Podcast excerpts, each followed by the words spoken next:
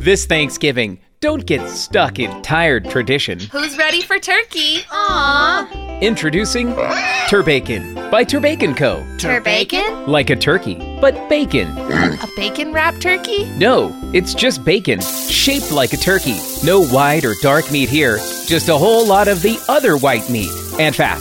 In fact, it's basically an entire pig, butchered to look like a turkey, then deep fried whole for freshness. Less work for me. And you can feel good about serving turbacon. All of our pigs are humanely slaughtered by overfeeding them leftover Halloween candy and unappetizing pig parts.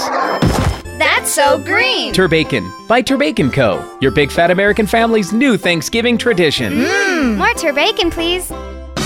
Nerf's LOL at 505. Sponsored by Illegal Pete's. Search LOLs on iHeartRadio.